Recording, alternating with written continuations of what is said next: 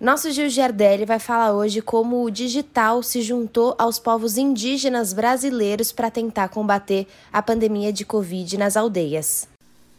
Letícia, a região amazônica tem vários problemas, mas nos últimos anos tinham acontecido vários movimentos fabulosos.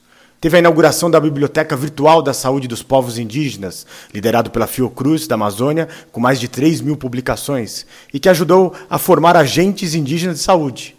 O povo suruí inaugurou um centro de convenção global construído com recursos naturais da própria reserva, para gerar intercâmbio entre as aldeias e articulação dos movimentos indígenas.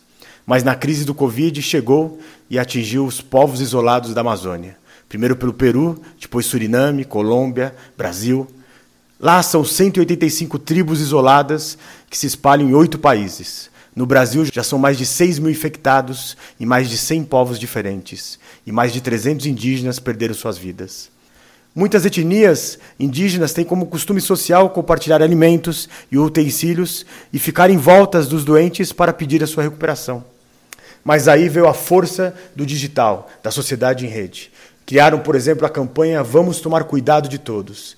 Vídeos em cinco línguas indígenas orientam como combater o coronavírus. Os vídeos estão disponíveis no canal do YouTube e compartilhado via WhatsApp. E acreditem, muitos indígenas jovens estão levando para os seus familiares. Os Yanomamis lançaram um site Fora Garimpo, Fora Covid, dizendo que tem 20 mil garimpeiros trabalhando enquanto tem essa pandemia do Covid-19. Tem também a Quarentena Indígena, que são sites para mobilizar e dar suporte para essa pandemia do coronavírus. Se você quiser ajudar ou saber mais, entra no nosso site bandnewsfm.com.br e procura a coluna Revolução Band News.